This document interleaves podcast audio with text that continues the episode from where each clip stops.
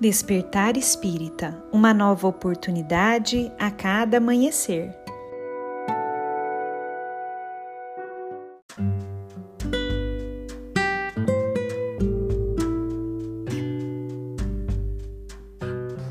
Sejam muito bem-vindos, amigos queridos, para mais um Despertar Espírita.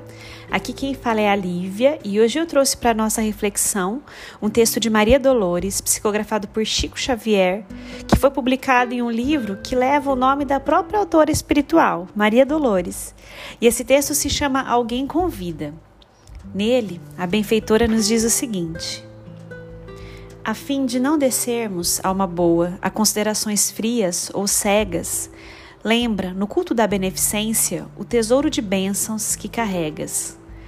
Usando as mãos tão ágeis quanto livres, sem quaisquer embaraços, pensa na aprovação dos companheiros que caminham sem braços, em contemplando céus, estrelas, flores, sem notar que a visão é um dom de luz que levas, fita os irmãos que trazem sobre os olhos duas vendas de trevas manejando a palavra que te exprime com que aprendes tanto quanto estudas, medita na extensão das outras vozes, inibidas ou mudas.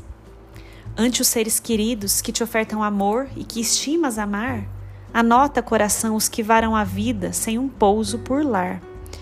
Envolvendo em conforto um filho amado que recolhes por laço predileto, reflete nos pequenos desprezados que padecem na rua carência de afeto. Enquanto a fé te ampara e abençoa a alegria, lutes, de estrada a estrada, muito embora, encontras tanta gente arrasada de angústia, tanta gente que chora.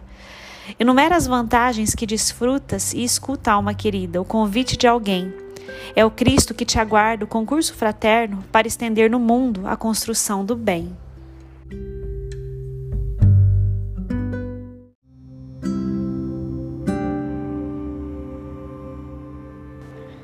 Que nós saibamos, amigos queridos, receber esse convite diariamente, enxergá-lo como uma oportunidade de renascermos, uma oportunidade de renascimento a cada dia, no bem.